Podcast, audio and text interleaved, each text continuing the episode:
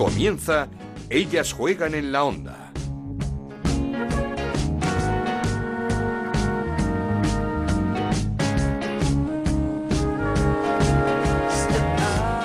¿Qué tal? Bienvenidos una semana más a Ellas Juegan, el podcast que Onda Cero dedica al fútbol femenino. Nos podéis encontrar cada semana en ondacero.es y en nuestra cuenta de Twitter en arroba ellas juegan OCR. Jornada 17 en la Liga Iberdrola marcada por la importante victoria del Barça en casa del Levante 0-1 gracias a un gol de Mariona Caldentey, un gol que dedicó a su padre recientemente fallecido y además en el que era el estreno de Luis Cortés como entrenador de las Azulgrana. El Barça sigue segundo a tres puntos del Atlético de Madrid que volvió a ganar cómodamente 1-3 al Logroño, un Atleti sólido, sin fisuras, un bloque muy competitivo el que ha creado José Luis Sánchez Vera en este conjunto rojiblanco. Pero la mejor noticia de la jornada la vivimos en Tenerife, donde Tony Ayala tras recibir el alta después de varios meses en el hospital por un ictus, estuvo presenciando en La Palmera el partido del que fuese su equipo, el Granadilla de Tenerife, ante el Betis, que se llevó la victoria por un tanto a dos. Sabemos que la recuperación de Tony va a ser lenta, pero que va por buen camino y nos alegramos y mucho. ¿Y cómo se pone la cosa por la parte baja de la clasificación? Con la victoria del Sevilla ante el Rayo y el empate del Madrid ante la Fundación Albacete. En descenso ahora mismo Logroño con 13 puntos y Sevilla con 12, pero a tan solo dos puntos de la salvación. La semana que viene no tendremos Liga Iberdrola, la selección ya está concentrada en las Rozas para dos partidos amistosos que tenemos muchas ganas de ver. El jueves ante Bélgica, pero sobre todo ese partidazo del próximo martes ante Estados Unidos. Por cierto, hemos quedado con una jugadora de la selección, así que nos hago esperar. Arrancamos. En Onda Cero arranca, ellas juegan en la onda, con Ana Rodríguez.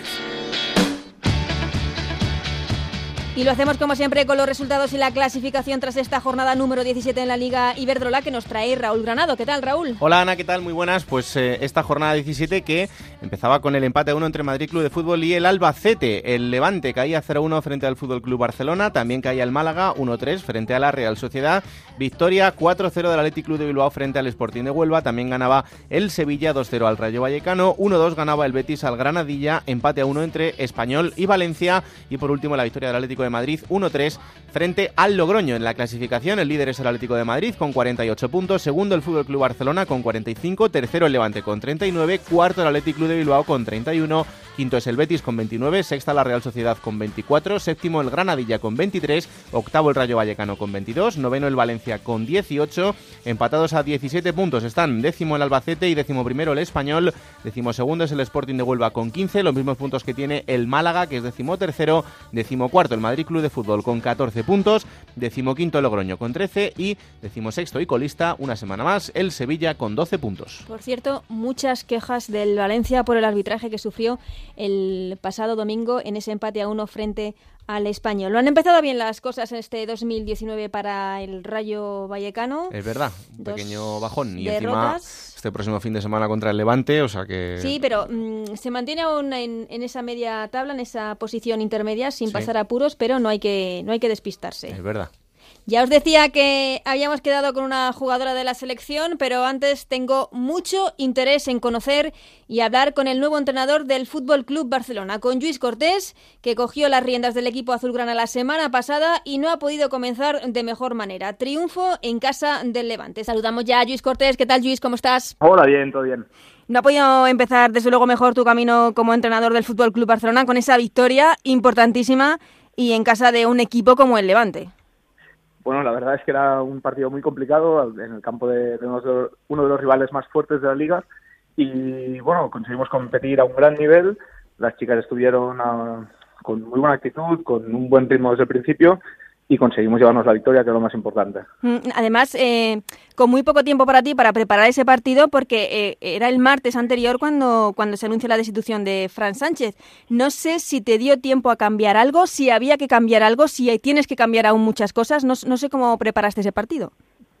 Sí, aparte teniendo en cuenta que el martes era el día de descanso de, las chicas, entonces tuvimos tres entrenos, que en, lo que nos centramos el, el staff, no solo yo, eh, fue más a nivel de, animar al equipo, de trabajar en el factor emocional, de que las jugadoras tuvieran confianza para afrontar el próximo partido y, bueno, cambios hubo algún cambio de, pequeños matices, que al final cada entrenador tiene también sus, sus cosas, y, y los cambios un poco más, más grandes o más de dinámica serán a partir de esta semana, que por suerte tenemos selecciones y estamos todos un, poco más tranquilos.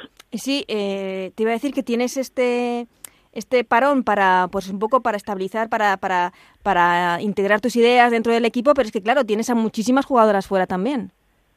Totalmente. Ahora estamos entrenando con muy pocas jugadoras. Estamos incidiendo sobre aspectos más individuales más específicos durante estos días.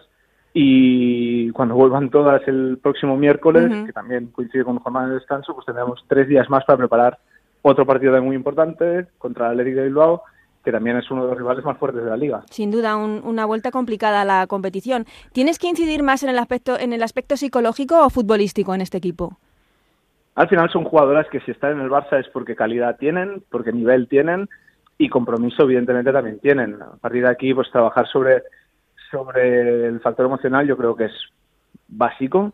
Es básico, se ha hecho un gran trabajo este año y medio con Fran eh, a nivel táctico, a nivel de conceptos del juego, a nivel de, fútbol y ahora lo que necesitamos es que las jugadoras crean en sí mismas, que las jugadoras eh, lleven a cabo también sus ideas y a partir de aquí pues intentar que cada jugadora, como ya he dicho varias veces, dé la mejor versión de sí misma. Lo bueno es que estabas dentro del staff técnico y conocías a estas jugadoras, conocías a este equipo.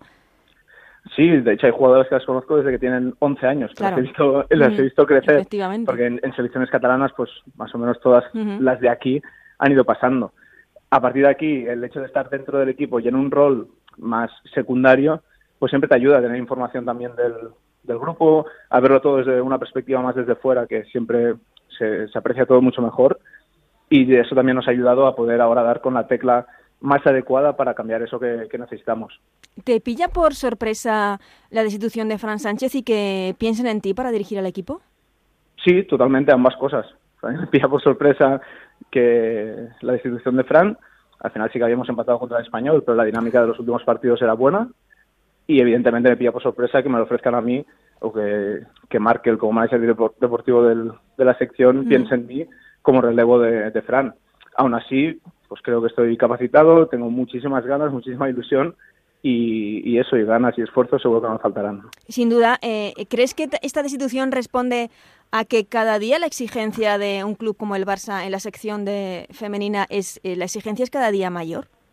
Totalmente. Al final que seamos una sección profesional, que cada vez el club invierta más recursos, también conlleva eso. También conlleva que cada vez se, eh, la realidad de nuestro equipo se asemeje más a una realidad de un equipo que podemos pensar masculino profesional donde esto sucede. O sea, un entrenador, por lo que sea, la junta directiva piensa que no es el, adecuado y se piensa que, hay que cambiar. O sea, de forma precipitada o no, eso habría que valorarlo, como siempre en todas las instituciones, pero eh, está claro que si cada vez somos más profesionales, cada vez debemos tener más claro que esta es la exigencia, que este es el nivel y que esta es la presión con la que tenemos que jugar. Mm, y, esta presión eh, eh, no sé, mm, visto desde dentro y desde fuera, ¿qué crees que lo que ha pasado eh, estos dos años eh, en el club? no sé si ha habido un exceso de, confianza, un exceso de responsabilidad, una falta de concentración del equipo que se dejaba puntos en, campos en los que nadie esperaba. No sé si el hecho de, saberse la mejor plantilla de, la Liga Iberdrola y tener la obligación de ganarla creaba un exceso de, como dices tú, de presión o de responsabilidad en las jugadoras yo creo que al final lo que ha faltado son goles en días muy puntuales. O sea, hemos perdido muy pocos partidos el año pasado, no hemos perdido ningún partido este año. Entonces, o sea, ni exceso de confianza, ni exceso de presión, eso no ha habido. O sea, yo creo que, al final las jugadoras han intentado jugar lo mejor que, podían, han intentado creer en lo que el míster creía y lo que sí que es verdad pues que ha habido días que hemos tenido o mala suerte o falta de puntería o falta de acierto en determinadas situaciones al final también tenemos que ser conscientes que el fútbol no son matemáticas, que el fútbol no siempre gana quien tiene a priori la mejor plantilla o quien tiene a priori las mejores jugadoras, sino que muchas veces sucede y lo hemos visto miles de veces en todas las categorías. Y a partir de aquí, pues tenemos que ser conscientes de quién somos, del equipo que tenemos, de la responsabilidad que tenemos, de la presión que conlleva esto e intentar, pues partido a partido, ir, ir sacando los tres puntos porque al final nos van a juzgar por nuestros resultados y no por si merecemos o no merecemos ganar. Mm, termino, Luis, la última. Eh, se presenta un final de temporada mm, mm, apasionante, ilusionante, sobre todo porque se puede hacer algo muy bonito en la Champions, pero en la Liga te pregunto, ¿cómo se puede asaltar ese liderato al Atlético de Madrid, un equipo eh, que aparentemente se está dejando, bueno, no se ha dejado ningún punto nada más que el, partido que perdió con, eh, contra el Barça? ¿Crees eh, que la Liga pasa por ganar al Atlético de Madrid en, en Madrid, en su campo? Sí, la Liga pasa por ganar todos los partidos. O sea, lo bueno de coger el equipo en esta situación es que ganando todos los partidos ganamos la liga. Y eso yo soy consciente, el staff es consciente, las jugadoras deben ser conscientes. A partir de aquí eso implica evidentemente ganar en el campo de Levante, que ya lo hicimos, ganar contra el Atlético de Bilbao en casa, que es un partido difícil, y ganar también en el campo del Atlético de Madrid, porque son las que van primeras y de momento están a tres puntos. Lo bueno que si ganamos nosotros nos ponemos los primeros. O sea, al final todo pasa por ganar todos los partidos que nos quedan. Y ese es el reto. Ese es el reto y para eso estamos trabajando. Pues eh, muchísimas gracias Luis Cortés, que haya suerte, como digo, en este, en este final de temporada, que para el Barça puede ser muy bonito, porque como digo, eh, la cosa pinta y muy bien para hacer algo bonito en la Champions y que haya suerte en ese, en ese final de liga, en ese duelo apasionante como siempre con el Atlético de Madrid. Muchas gracias a vosotros. Esto es Ellas juegan en la onda, el podcast de Onda Cero en el que te contamos todo lo que pasa en el fútbol femenino.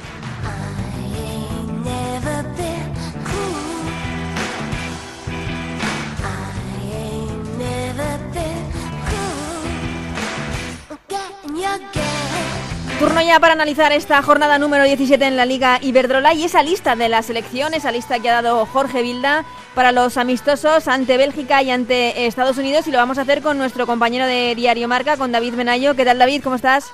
Hola, buenas, ¿qué tal? Tengo que empezar eh, hablando contigo de, esa victoria del Barça 0-1 ante el Levante con nuevo entrenador. Es cierto que es pronto para ver los cambios, pero ¿has visto algún cambio con el nuevo entrenador, con Luis Cortés al frente del equipo azulgrana? azulgrana?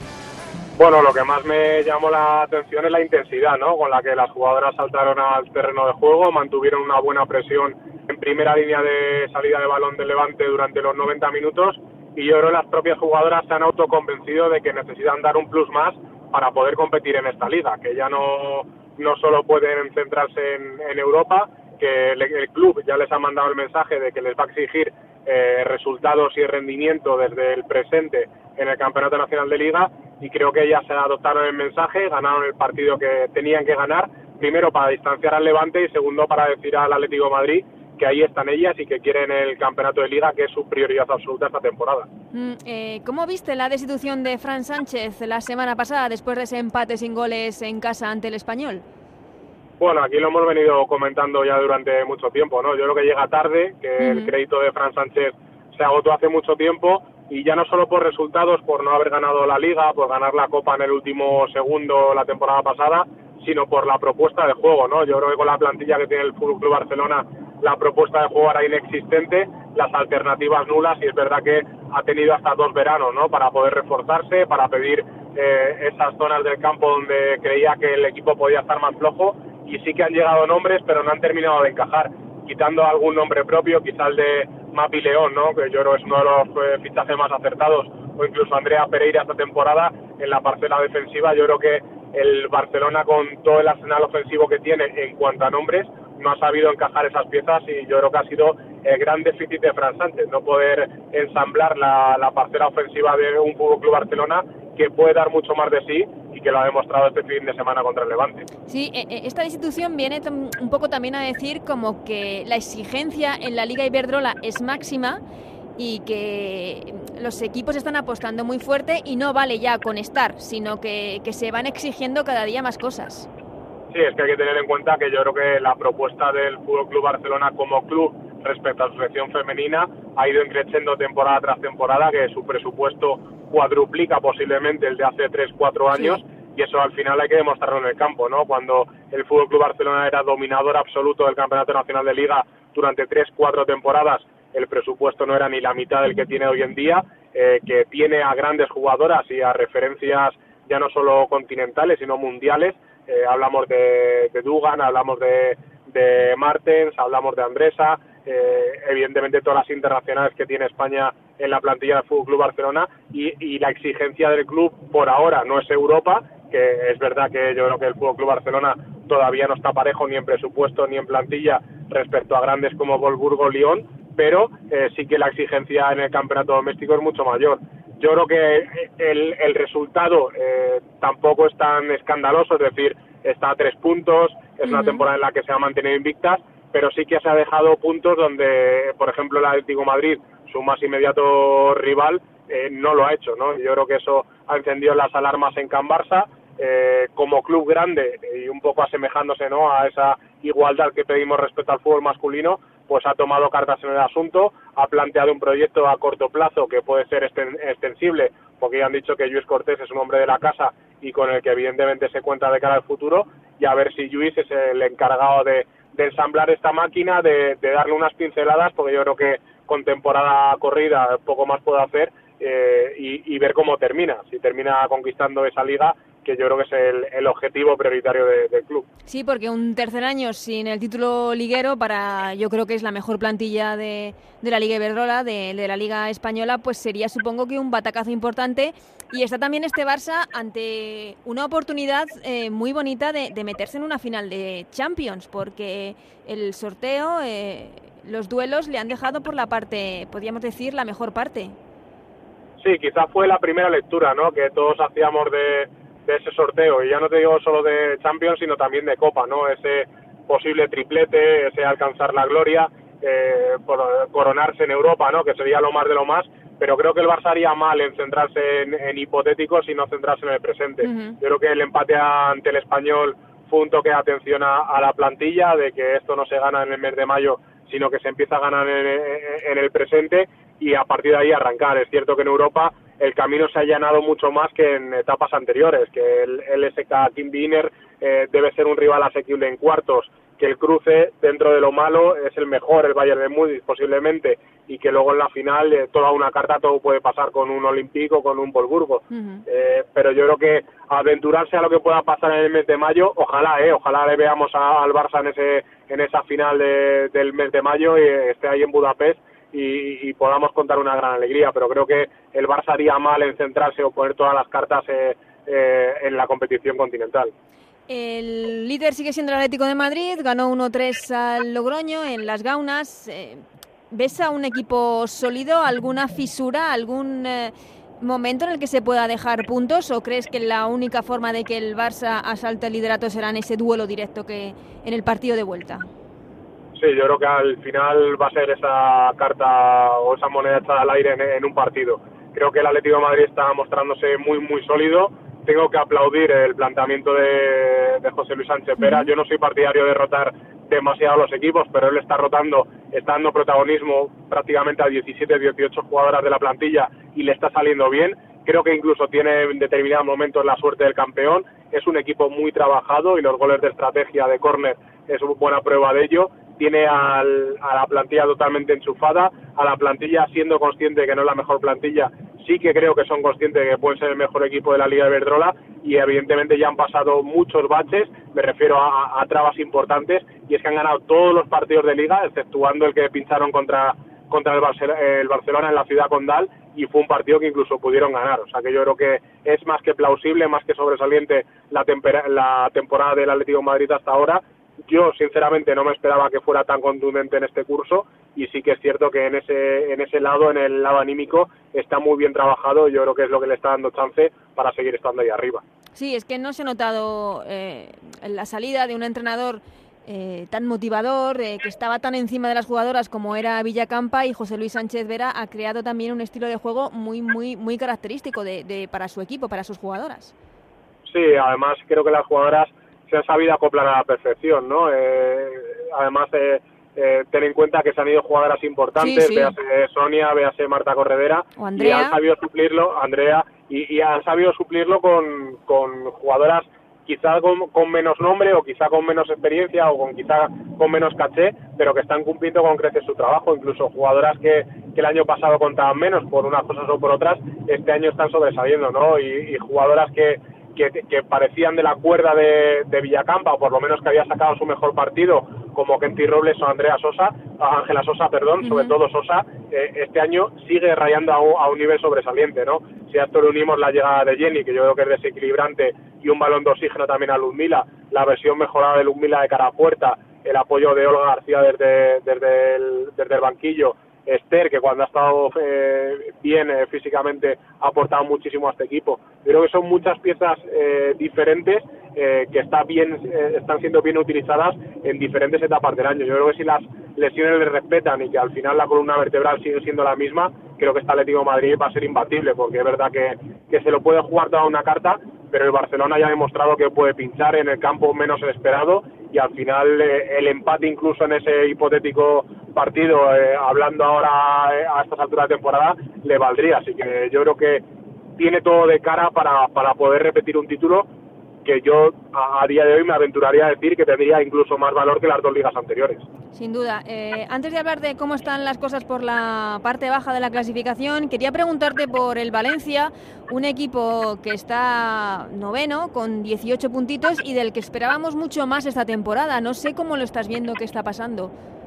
Pues a mí hay muchas temporadas ya que van acumulando fracaso tras fracaso, o, por lo menos me está defraudando que esperaba mucho más. No creo que el Valencia no está confeccionado para ser un equipo este año, por lo menos, que, opte al título de liga, pero sí para estar ahí arriba y dando muchísima más guerra. Es cierto que no está dejando no está perdiendo tantos partidos como otros rivales que están rondando en, en esos puestos de la tabla, pero al final tanto empate y ante equipos tan diferentes si eres capaz de empatar con un Barça y, empatar con un español, quiere decir que al final tu baremo no es el ideal. Y yo creo que al final los 18 puntos que, tiene Valencia dejan muy a las claras que, no se están haciendo las cosas bien o por lo menos que, las piezas no están encajando. Creo que esta temporada, a diferencia de otras, no tienen la excusa de, lesiones inoportunas o, o muy tempranas.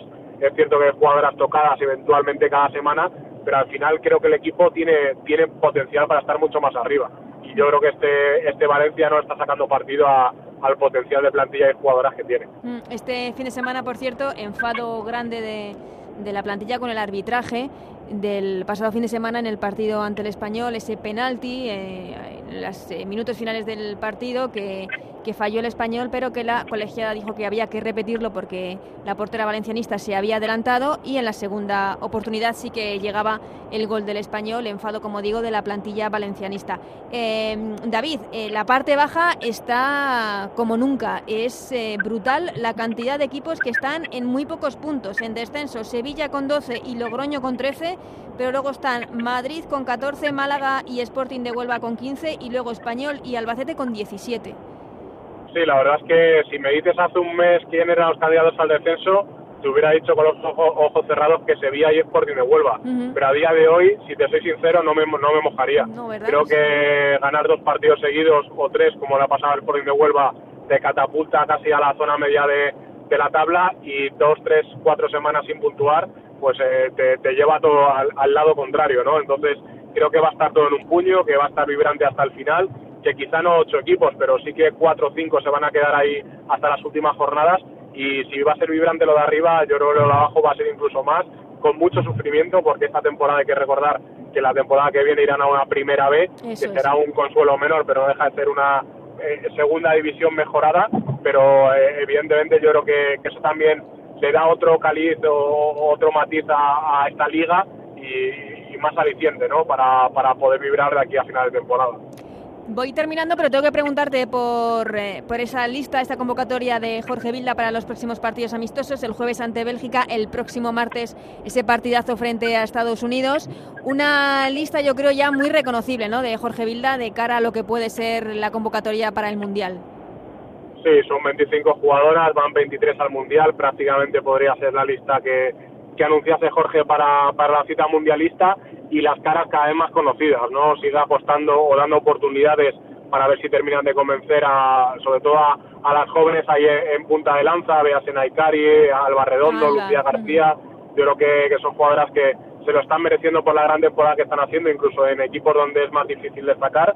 Y luego el, bloque Atlético Madrid-Barça que nos tiene acostumbrados, yo creo que va a ser prácticamente la, el bloque que, lleve quizá alguna jugadora tipo Olga García, Claudia Zornoza, que se puedan meter a última hora, eh, pero prácticamente yo creo que, va a ser el equipo que lleve. Es un equipo que tengo que decir que a mí me gusta, creo que está bastante compensado, creo que le falta quizá una opción C para revolucionar algún partido, pero eso ya es un matiz personal que como no soy entrenador ni seleccionador, pues evidentemente no, no forma parte de mi ser, pero sí que ha demostrado Jorge que con estas jugadoras puede jugar a diferente fútbol, con diferentes sistemas y, que creo que tiene opción A, B y C para jugar con diferentes rivales, con a priori mejores que España y a priori peores que España. Yo creo que, que es una buena preparación, creo que ahora vienen dos buenas piedras de toque como Bélgica y como Estados Unidos y que se están haciendo las cosas bien para llegar al Mundial lo mejor preparado posible y siempre cruzando los dedos para que no haya ninguna lesión de última hora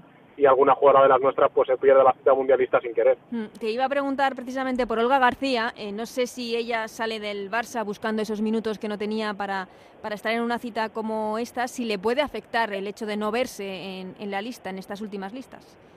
Conociendo a Olga te diría que sí, eh, que le afecta porque ella siempre quiere estar y quiere jugar todo, pero que a la vez le motiva, ¿no? Que yo creo que es una jugadora que, que es una jugadora de grandes retos y la selección es el mayor reto que puede aspirar una, una jugadora. Quizá la situación de Olga es un poco diferente, porque sin gozar de minutos en el Barça era titularísima en la selección y además haciéndolo bien, y ahora que tiene más minutos en el Atlético Madrid sin tener todos los que le gustaría, pues no está yendo a las convocatorias de la selección y está viendo como otras jugadoras como Naikari, como, como Alba, incluso como su compañera Falcón, como su compañera Esther, sí que están gozando de esa oportunidad con la roja y encima lo están haciendo bien. Creo que la competencia cada vez es más grande, que el abanico se ha abierto por fin en la selección española y ya no hablamos de 20, 25 jugadoras, sino que hablamos de 35, 40 que pueden ir y no nos extrañaría a nadie. Y yo creo que Olga esa competencia feroz e interna la tiene metida, pero que ella sabe que es una jugadora que está en esa terna y que hasta el último día va a poder luchar por estar en Francia. Y ya sí que la última, David, eh, ¿qué podemos esperar de ese partido de, la próxima semana, el martes, en Alicante, en el Rico Pérez ante Estados Unidos, la, número uno del ranking FIFA, la campeona del mundo? No sé si puede ser una buena piedra de toque para, evaluar el, nivel de la selección española de cara a ese mundial. Pues mira que yo soy crítico o intento ser lo más realista posible. Creo que lo que se debe hacer eh, es competir de tú a tú con Estados Unidos creo que no va a ser una buena piedra de toque. Me refiero a, testar el nivel que podemos hacer en, el Mundial, porque creo que, Estados Unidos está de pretemporada, por así decirlo, y posiblemente no sea su once de gala, como sería lógico de cara en una cita mundialista. España no sé si lo hará, pero tampoco está a seis meses todavía de, competir en, el Mundial, pero sí que va a ser una buena piedra de toque ante un rival que no conocemos, que es muy fuerte físicamente, que domina muchas áreas del juego o muchas parcelas del juego que no son, en Europa no tienes otro equipo tan reconocible, quizá algo se pueda acercar a Alemania, Francia o Suecia, pero no tienes un equipo tan compacto y tan completo y yo creo que sobre todo anímicamente y ahora adquirido experiencia, creo que sí que Estados Unidos va a ser una, una, un buen rival de, cara al futuro. Más allá del resultado, se podrá ganar, perder o empatar, pero creo que lo realista sería fijarse en el rendimiento de las jugadoras y en el poder competir de tú a tú ante la que ahora es la referencia en el fútbol femenino. Pues estaremos muy pendientes la semana que viene de ese partidazo. Muchísimas gracias, David, por haberte pasado una semana más por aquí, por Ellas Juegan. Nada, como siempre, un placer, Ana. Un saludo. Y también quería saludar en este Ellas Juegan a nuestro compañero Sandro Arrufat, muy pendiente de la actualidad del Granadilla de Tenerife. ¿Qué tal, Sandro? ¿Cómo estás? Hola, Ana, ¿qué tal? Muy buenas porque en Tenerife, en el Estadio La Palmera, se vivió un, eh, un, hecho, pues eh, la verdad, la mejor noticia, la vuelta de Tony Ayala después de que le diesen el alta de ese, de ese grave accidente cardiovascular. Bueno, yo creo que el míster va en una recuperación que es lenta y tediosa, pero lo importante es que va progresando poco a poco, pasito a pasito. Todos sabemos, sobre todo las personas que desgraciadamente han tenido este tipo de, de accidentes cardiovasculares, eh, al míster le, le, dio un ictus, pues evidentemente la recuperación es lenta y sobre todo cuando ha perdido una parte de la movilidad de su cuerpo, ¿no? Pero evidentemente es una buena noticia poder reencontrarle, sobre todo que las chicas estuviesen al lado de él, que la gente también estuviese al lado de él y que él sobre todo se viese reconfortado por la que ha sido siempre su casa, ¿no? Que es la Palmera y el Granadilla Tenerife Gatesa. Seguro que para Tony fue un chute importante de energía, de vitamina, la visita al estadio y, poder ver a, sus jugadoras a pesar de la derrota porque perdió el Granadilla 1-2 contra, contra el Betis. No ha empezado bien el año el Granadilla. Bueno, no lo terminó bien, está en una racha, podríamos decir, algo irregular. Sí, hombre, irregular sin duda, ¿no? Y sobre todo dentro de casa, porque es curioso porque sin duda ha sido un fortín para el Granadilla durante todas las temporadas que ha estado en la primera división femenina, en esta eh, Liga Iberdrola. Cuando jugaba en el Medano era un fortín y cuando jugando, también está jugando la Palmera era un fortín, ¿no? Y es verdad que han, ha tenido una serie de resultados muy regulares en casa, con derrotas inesperadas, yo creo, como Rayo Vallecano y Madrid, no tanto esta como con el Betis, porque, hombre, al final el Betis es un rival de, de talla y de peso de esta de esta Liga Iberdrola, pero sí, es verdad, tiene una unos resultados irregulares, sobre todo fuera de eh, dentro de casa, que está mermando la situación clasificatoria del equipo. Pero ¿por qué crees que está sucediendo esto? ¿Qué ha cambiado en el equipo? Mira, yo sinceramente, Ana, eh, todo el mundo pregunta, ¿no? Que si cree que es el entrenador, si pueden ser las jugadoras. Mira, las jugadoras son las mismas. El entrenador es el que ha cambiado, pero es el mismo sistema con las mismas jugadoras. Yo eh, creo que en el fútbol y sobre todo en una liga como, como la Liga Iberola cada vez hay mucha más competitividad, hay mucha más exigencia, los de abajo están ganando a los de arriba. Yo, el Madrid le ganó al Granadilla en la Palmera, pero también le ganó eh, en Vallecas al Rayo Vallecano, ¿no? O sea, que no, no digamos que pueda ser una sorpresa al uso como estamos acostumbrados. Yo creo que deportivamente hace mucho el tema de la clasificación este año, el tema de la Copa de la Reina. Granadilla se ha eliminado de la Copa de la Reina y deportivamente, pues aunque suena fuerte, está luchando por no descender. No, son muchas las jugadoras que nos han eh, dicho que no les gusta este nuevo sistema de competición de la liga. Claro, el Granadilla, aunque suene duro y mucha gente me pueda decir, ah, imposible, cuidado, Granadilla, y así lo traslada el presidente, está luchando por no descender, porque deportivamente no tiene otro, otras ambiciones ni otros retos deportivos en, eh, clasificatoriamente hablando. Entonces, yo creo que al final es un cúmulo de cosas que, que encima pues le sumas pues los baches que ha tenido Granadilla en el, en el, en el banquillo, porque al final, hombre, cambias tres veces de entrenador en una temporada, ¿no? Y luego yo creo que a nivel futbolístico le está mermando mucho el balance defensivo. La gente dice, incluso yo me podía atrever a decir que Granadilla está marcando muy pocos goles, pero en realidad si hacemos la suma, ha marcado casi los mismos goles que en la primera vuelta de la temporada pasada. Pero es verdad, está encajando muchísimos goles más que la, que la temporada pasada. Yo creo que sin duda ese balance defensivo en, muchos aspectos de partido y muchos partidos está mermando mucho al equipo de, Pierre. Mm, eh, viene este parón por los amistosos de la selección. ¿Crees que le va a venir bien al equipo, a Pierre, para, para hacer, mm, pues no voy a decir una pretemporada, pero sí para ajustar, eh, como dices tú, ciertos aspectos defensivos del equipo? Hombre, yo creo que los parones vienen bien o mal dependiendo del momento de la temporada, ¿no? Yo creo que en este caso a nadie le va a venir bien, sobre todo para que los dos refuerzos invernales del equipo pues se puedan amoldar, se puedan adaptar un poco más al equipo, porque se supone que son llamados un poco a marcar la diferencia, o al menos se espera así de que, hombre, al menos eh, le dé un toque más de calidad al equipo en la parte en la parte ofensiva, que luego veremos, porque eso siempre es muy muy relativo. Eh, a partir de ahí, pues yo creo que el siguiente compromiso liguero muy exigente. Que no es fácil, eso es lo que iba a decir, no es nada fácil. La Real Sociedad, sí el Subieta ante la Real Sociedad pues va a dictaminar mucho. Y la liga realmente de Granadilla se juega en esos partidos. En el partido contra la Real, en el partido contra el Logroñés, en el partido contra el Málaga, porque en casa tiene que recibir a Atlético Madrid y Atlético Bilbao. Sí, no, no es un calendario fácil. Estaremos muy pendientes del Granadilla y nos alegramos mucho, lo queríamos volver a recalcar, de esa recuperación que aunque sea lenta va por buen camino de Tony Ayala que estuvo viendo a sus jugadoras el pasado fin de semana ante el Betis. Muchísimas gracias, Sandro. Hablamos otro día. Un beso muy fuerte, Ana.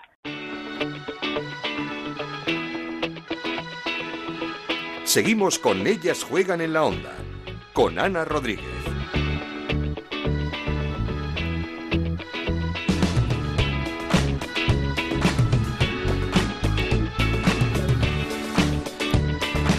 Ahora sí, vamos a hablar y a felicitar a una jugadora que está haciendo una temporada fantástica, está en un momento espectacular, un momento que la está haciendo ser una de las fijas en la selección y algo que no es nada fácil porque estamos hablando de Alba Redondo, una jugadora de la Fundación Albacete con 22 años no le tiembla el pulso, no rehuye a los retos, al revés, cada año se crece más y esta temporada es una de las máximas goleadoras de nuestra liga con 11 tantos, así que hablamos con ella. Alba Redondo, ¿cómo estás?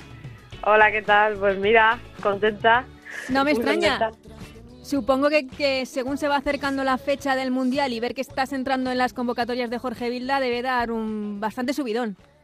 Bueno, eh, subidón por un lado y, pues eh, estoy súper feliz pues, de que me llame el seleccionador y que contemple mi trabajo, porque al fin y al cabo lo que más me gusta es jugar al fútbol y si ya te lo reconocen eh, el seleccionador absoluto, pues fíjate. Ujú.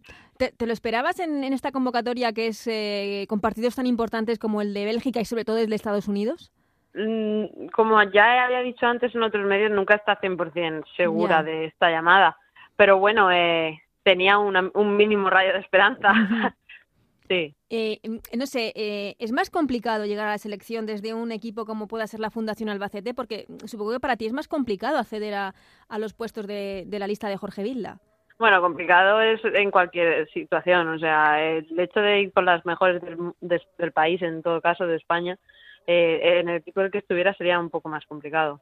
No, pero eh, dice mucho a favor de, de Jorge que no se limita a los equipos grandes, sino que está dando la opción a, a todas.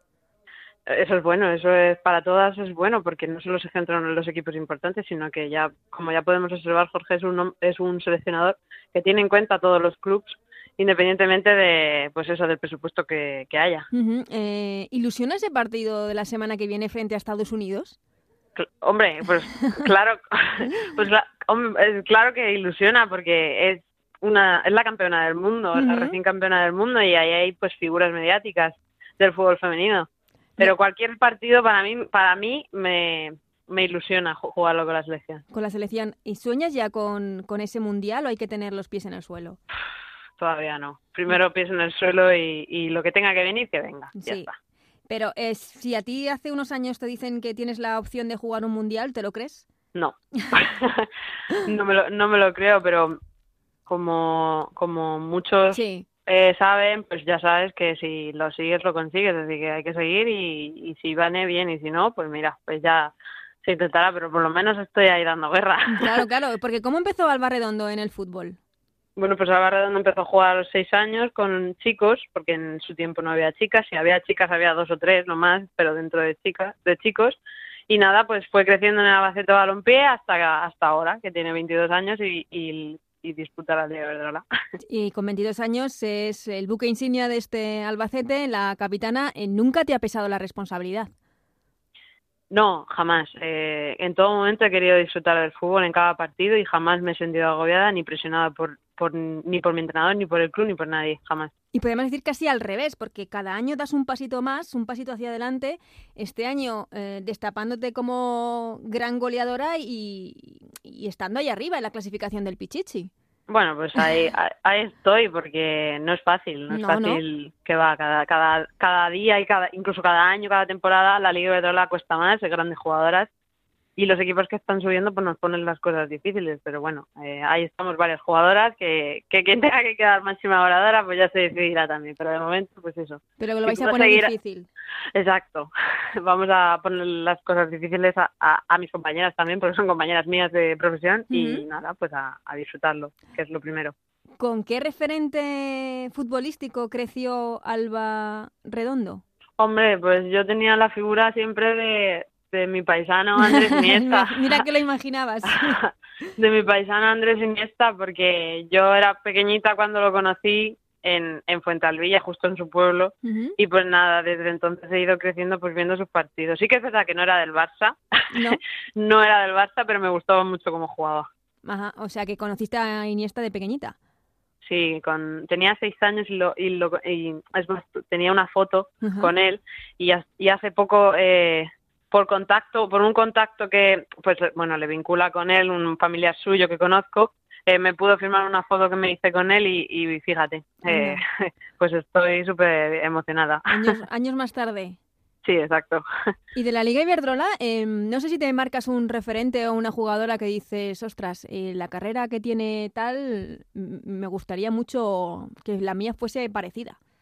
De, pues fíjate, de la Liga Iberdrola, lo que la jugadora, a mi parecer, a ver, que más me gusta, siempre me he fijado en Vicky Losada. Vicky Losada. Tiene- sí, porque tiene un desparpajo y una y una clase impresionante, porque y ahora que ahora estoy compartiendo con ella eh, vestuario, en la selección, La selección. pues verla de cerca y tratar con ella, pues imagínate, es como ver una niña pequeña con su ídolo igual, lo ¿Y- mismo. ¿Y se lo has dicho?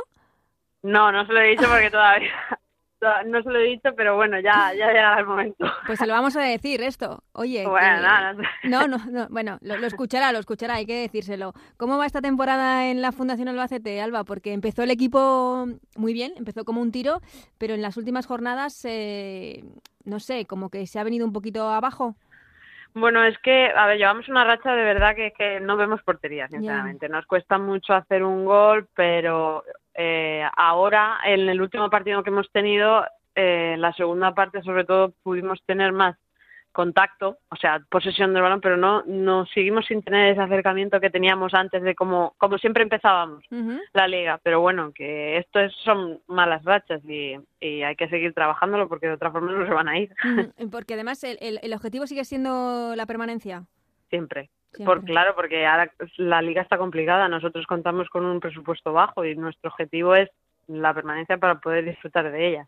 Y supongo que es que cada año debe estar más complicado. Esta semana con esa victoria del Sevilla, que se ha agrupado todo muchísimo más en las posiciones de abajo. Aquí, en cuanto que sumas un partido tres puntos o pierdes, estás arriba o estás abajo. Es, la, es lo bueno que tiene la Liga Iberdrola porque siempre es- están ocurriendo cosas que inesperadamente no, no esperas. Entonces, por un momento puedes estar arriba o por un momento puedes estar abajo. Supongo que vosotras en estos años que lleváis en, en la liga habéis notado ¿no? El- la evolución. Sí, eh, nosotras, es más, eh, dentro, hay jugadores. Sí, sí, claro, obviamente. Han apostado muchas empresas, pues, sobre todo eh, Iberdrola, por el fútbol femenino, impulsando el fútbol, el, pues eso, eh, nuestro campeonato y, y ahora, hace tres años, hasta ahora, la evolución ha sido enorme. Ujú. Eh, Alba, nosotros nos, pre- nos preguntábamos cómo una jugadora como tú, con 22 años, con tu proyección, eh, seguía en el Albacete. ¿Tú has tenido ofertas? Bueno, claro, yo Sí, he tenido ofertas eh, como cualquier futbolista tiene. Pero bueno, yo siempre he dicho que, que mm, aquí estoy súper bien, tengo a mi familia, lo que necesito cerca. Y de momento me puedo agenciar también el hecho de estudiar eh, una carrera y compaginarlo con el fútbol. Y ya, y como, di- como digo también muchas veces, yo soy mucho de mi tierra, Sí, ¿no? De Sí, Albacete. ¿Qué de estudias? Albacete. Estoy estudiando Inés. Ah, estás estudiando INEF. O sea que Sí. por el momento no te planteas la salida del equipo. Bueno, eh, de momento me centro en Albacete y lo que te he dicho antes, lo que tenga que venir, que venga, pero no cierro puertas. No, lo que tenga que venir vendrá. Fíjate lo que le ha venido a Mila Martínez, que, Fíjate. que vamos a hablar también con ella y, que este, está rumbo a Japón. O sea que... Es Sí, que- está, viajaba hoy, sí. Sí, Se a- iba hoy a Japón. Mila, que la tuviste tú como entrenadora. Sí, la tuve, cuando, empecé con ella eh, cuando tenía 15 o ca- ca- 16 años, que yo estaba, con- por aquel entonces también estaba Matías Martínez en el primer equipo y ella estaba de segunda. Luego con un par de líos que hubo por el tema de Matías y que se fue a la, pues lo, lo terminó saliendo del club, ella cogió el, el equipo, pero anteriormente yo había entrenado con ella en el regional, yo estaba en el B. Entonces, pues Mila es mi madre futbolística básicamente, porque me ha visto crecer desde que tenía 12 años, 14, O sea que estará súper orgullosa de ti. Como, Como yo de ella. como tú de ella y como iba a decir, como la afición albaceteña de su capitana, de su gran capitana. Alba, muchísimas gracias por este ratito. Que vaya todo muy bien esta temporada en la Fundación Albacete, pero sobre todo que haya mucha suerte con la selección y que te veamos este verano en Francia, en ese mundial. Bueno, pues muchísimas gracias a vosotros. Pues como nos decía Alba Mila Martínez, la que fue su primera entrenadora, la que en su día fue la única mujer entrenando en Liga Iberdrola en el Albacete, se nos va a Japón. Bueno, se nos ha ido ya, va a entrenar allí a un equipo de la tercera división masculina, donde seguro va a aportar muchísimos conocimientos y para ella va a ser una experiencia apasionante. Antes de partir hacia tierras japonesa, hablamos con ella, hablamos con Mila. Mila Martínez, ¿qué tal? ¿Cómo estás? Hola, buenas, muy bien, ¿qué tal? ¿Ya lo tienes todo preparado para ese reto, para ese viaje a, a Japón? Pues sí, todo preparado, a puntito ya de, de salir hacia Japón y con muchos nervios, la verdad, y con mucha ilusión. Eso es lo que te iba a decir. eh, habrá cosquilleo en el estómago porque, porque la empresa, es, eh, como dices, es ilusionante. Sí, la verdad es que eso, pues eso, una mezcla de, de emociones, ¿no? Pues las ganas de irte, de, de saber cómo, cómo es ese país, cómo trabajan, eh, la ilusión por, por hacer lo que más te gusta eh, tan lejos de casa y luego, bueno, pues también un poquito de, pena por lo que dejas aquí en, eh, bueno, pues a mi familia, a mis amigos y demás. Entonces, bueno, pues hay un poco de sentimientos encontrados, pero la verdad es que muy ilusionada. ¿Y cómo te llega esta oferta del Suzuka Unlimited? Pues a través de Yuriko Saeki, que trabaja para el. Villarreal, Sí. que ya entrenó también el equipo femenino de- del Villarreal, nos hemos enfrentado muchas veces y bueno, pues tenemos muy buena muy buena amistad y, y cuando yo ya no continúo ahí en el balompié, pues me pongo en contacto con ella, bueno, pues lo típico que haces cuando estás buscando pues a lo mejor una salida, ¿no? Contactar con gente que, que está relacionada con el fútbol y a través de ella fue fue cuando me llegó la bueno, pues la, la oportunidad de poder hablar con, con el Suzuka eh, bueno, más bien se pusieron ellos en contacto conmigo, empezamos a hablar y, nada, en 10 días o así nos pusimos de acuerdo y, y mira, con, con las maletas hechas ya a punto de salir. O sea que ha sido todo en, en- en- en muy corto espacio de tiempo, vamos. Ni te lo has pensado. Eh, se pusieron en contacto conmigo el día 22 de diciembre, si no recuerdo mal, y el día 30 me dijeron que sí, y esa misma tarde les dije yo que, que sí. O No. sea que ha sido todo súper rápido. Desde luego hay que aplaudir la, la no, no sé si llamarlo valentía, sino y, el hecho de que un, un equipo masculino apueste por una mujer eh, para, para llevar su banquillo. Sí, a ver, eso es una de las cosas que, que al principio pues más, más sorprenden. A ver, yo es un reto que, que nunca antes lo he hecho, nunca he entrenado un equipo senior masculino, pero sí que es verdad que a la hora de, de entrenar y todo eso, pues al final eh, eh, poco se diferencia un equipo femenino de uno masculino y la verdad es que es de agradecer que un equipo, aunque sea en la otra punta la, otra parte del mundo, pues te, te reconozca como, como entrenadora pues por haber conseguido ascender a primera y, y mantener al equipo en primera y quiera contar contigo. La verdad es que es de agradecer y ojalá este ejemplo pues sirva para que eh, cada vez nos podamos ir acercando más a casita y las entrenadoras que están pues ahora mismo despuntando y trabajando en esto pues tengan su oportunidad también. Es un ejemplo y una lección también para, para países occidentales que les falta esa apuesta. Sí, está claro que aquí en, en España, que es donde más conocemos este mundo, eh, yo creo que ahora mismo sería, sería impensable que una mujer siquiera estuviera en- entrenando un equipo en tercera división, segunda. B.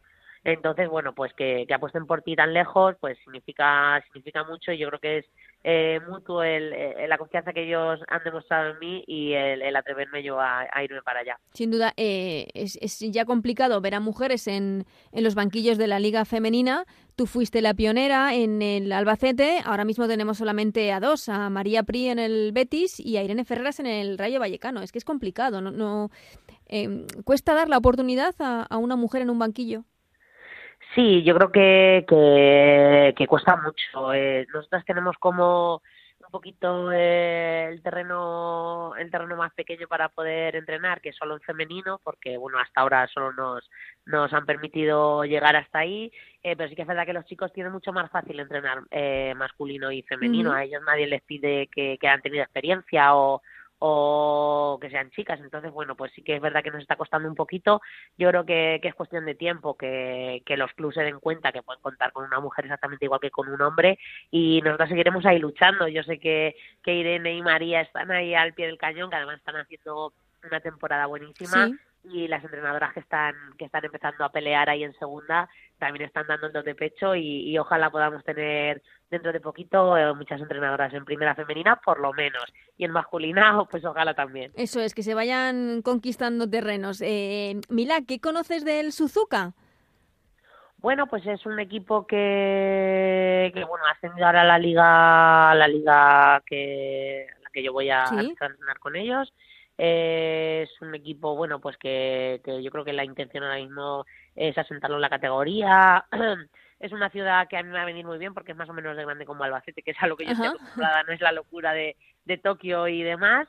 Y nada, ellos me han mandado muchísima información de, de la liga, de los rivales, eh, ya he empezado a ver varios partidos para, bueno, pues ir conociendo un poquito eh, los jugadores y el nivel más o menos de, de la categoría. Así que, bueno, poco a poco, la verdad es que con tan poquito tiempo tampoco me ha dado mucho a, a poder estudiar la liga a fondo, porque entre papeleos y demás ha sido un poco locura estos días. Pero bueno, sí que es verdad que, que creo que, que va a venir muy bien lo que puedo yo transmitirle desde aquí, desde desde mi sabiduría de entrenadora en España y creo que, que podemos hacer ahí buen tándem. Mm, ¿Empiezas en marzo la liga, puede ser? Sí, se empieza en marzo, eh, la pretemporada la empezamos el día 22, Ujú. o sea que ahora tengo ahí pues 10 días para, para poder... Aclimatar, por eh, así decirlo. aclimatarme, sí, eh, adaptarme un poquito, pues eh, conocer también las instalaciones, eh, jugadores y un poquito, pues o no llegar y, y empezar a entrenar. Así que bueno, yo creo que vamos con, con tiempo suficiente para afrontar la liga bien y, y la verdad es que con muchas ganas. Mm, ¿Qué, qué, qué nivel crees que te vas a encontrar? Bueno, yo los vídeos que he estado viendo, pues sí que es verdad que es un fútbol diferente al español, es un fútbol mucho más directo. eh, entonces, bueno, pues mi idea es intentar en la medida de lo posible eh, sacar el máximo partido de, los jugadores que, que tengamos y sí que es verdad que transmitirles un poquito pues el, el fútbol que a mí me gusta, que es eh, un poquito pues el de tener un poquito más balón, controlar un poquito más los partidos y bueno, pues eh, viendo los entrenamientos y la planificación de de la pretemporada y todo eso, pues veremos que modificando cosillas que luego lo que una quiere no siempre se puede hacer, eh, yo creo que podremos sacar sacar algo positivo. Eso es lo que te iba a preguntar. ¿Con qué objetivo vas? ¿Qué es, qué es, qué es lo que quieres aportar? Eh, un poquito de, pues eso, de, de fútbol de toque más español, allí en, eh, más técnica, allí en, en la liga japonesa. Sí, a ver, yo siempre los equipos que, que tenido siempre me ha gustado que tuvieran balón. Sí que es verdad que, como te he dicho antes, pues cuando vas conociendo la liga, cuando ves los jugadores que tienes, hay veces que se puede hacer y otras veces que, que no se puede hacer. Entonces, bueno, pues dependiendo de, de los jugadores y, y de cuando empecemos a entrenar, ver un poquito la, eh, la liga y demás, pues eh, ahí nos iremos adaptando un poquito a las necesidades del equipo. Pero mi idea es aprender de ellos también, que me han hablado siempre muy bien, muy bien de, de, la cultura de ahí de, de Japón y intentar eso, transmitirles un poquito todo mi, toda mi sabiduría y, y intentar entre los dos pues llegar a, a, un, a un buen equipo.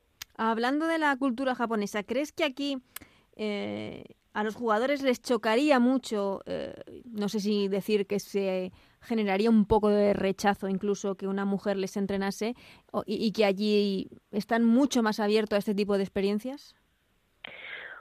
Bueno, no sabría qué contestarte a eso. Yo creo que que un entrenador se, tiene que hacer valer por lo que al fin y al cabo transmita en el campo, transmita en el campo, transmita en los entrenamientos. Yo creo que si a un jugador el primer día de entrenamiento le demuestras que, que sabes, que, que controlas y que y que no tienes por qué envidiar nada a, a un hombre que tenga tu mismo cargo, yo creo que al final acabarían respetándote. Entonces yo creo que ahí en Japón, pues voy, yo voy con la idea de, de que me van a respetar, como tampoco les voy a entender mucho, pues si se van a poner un poquito Farrucos. o lo que sea, ta- tampoco me voy a enterar mucho. Entonces, bueno, yo creo que al final es eso, cuestión de que, de que ellos vean que tú puedes trabajar con ellos, que, que sabes y que, y que puedes transmitirles cosas, enseñarles cosas y, y al final yo creo que por ahí es por donde, por donde van los tiros. Perfecto. Eh, Mila, hay muchos españoles en Japón, en el fútbol japonés. ¿Has hablado con alguno de ellos para pedirles ayuda, para pedirles consejo? Bueno, pues ahora mismo estado hablando estos días pues con, con Mario, que está de ayudante con, con Luis Carreras, allí en el, no me acuerdo mismo el, el nombre del equipo, pero sí que he estado allí, eh, bueno, pues para contactar con él es también de Albacete y, y bueno, pues eh, tenemos muchos conocidos en común y demás, eh, pero el resto de jugadores y demás no, no to- todavía no he hablado con ellos, pero bueno, mi intención es en estos días hasta dentro de, de un par de meses que empezamos la liga, pues conocer Japón, ver las ligas en las que juegan ellos, saber cómo entrenan y acercarme un poquito a, conocer el trabajo de, de los equipos profesionales de, de allí de Japón. Entonces sois bastante salvaceteños en Japón, ¿no? Porque, no sé si a Iniesta lo conoces. A Iniesta lo conozco, yo soy de Cuenca, yo, yo lo que pasa es que llevo aquí muchos años en Ah, Albacete yo te daba ya. por Albacete porque siempre estabas vinculada a la Fundación Albacete. Sí, claro, sí, yo ya he estado aquí 13 años en Albacete viviendo y, y bueno, pues a Iniesta lo conozco, un día lo conocí, pero bueno, personalmente no, mi idea también es seguir acercarme porque además me pilla muy cerquita, me pilla un par de horas o así de, donde yo voy a vivir, así que bueno, mi idea es, es ver también cómo trabajan ellos, cómo trabaja Juan Malillo, que también está por allí y, y, oye, pues, pues ya que estamos ahí un poquito en inferioridad, Sí, absorber además conocimientos y experiencia, ¿no? Claro, claro, saber muy bien cómo tra- aprender cómo trabajan ellos, que al fin y al cabo llevan muchísimos años en eso y, y estar con ellos un ratito seguro que es una experiencia inolvidable. Sin duda. Eh, ¿Firmas para un tiempo determinado ¿Es el contrato? Sí, tengo eh, contrato para un año, Un año es. sí. Pero con la idea de que si la cosa va bien, seguir, ¿no?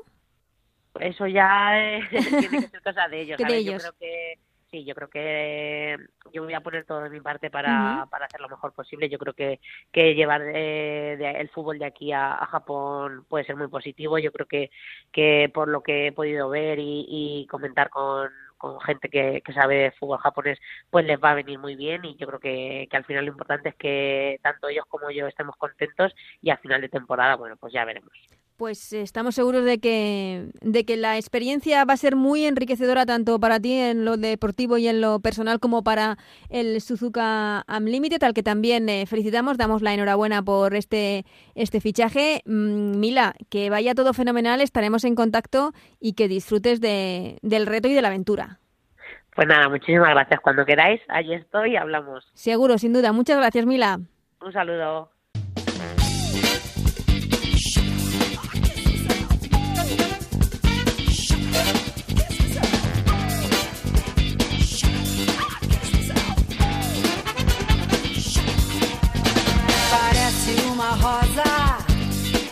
Pues hasta aquí este Ellas Juegan, que creo nos ha quedado muy completito. Gracias, como siempre, a Raúl Granado, Alberto Fernández, Yendi Hernández y Nacho García en la parte técnica que hacen posible este programa. Volvemos la semana que viene con mucho más fútbol femenino. Hasta entonces, que seáis muy felices. Adiós.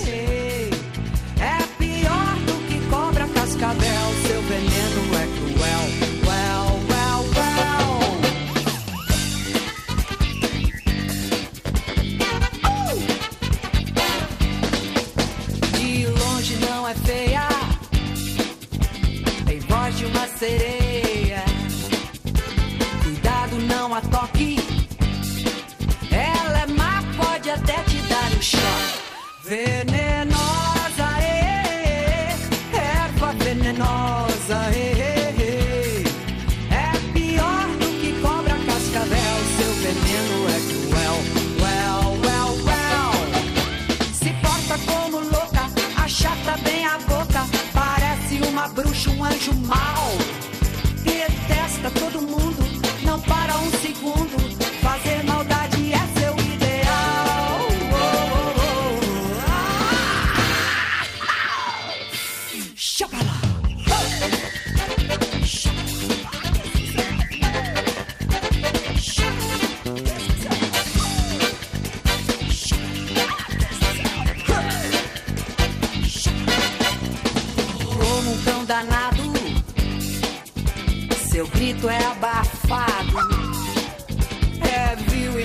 mentirosa.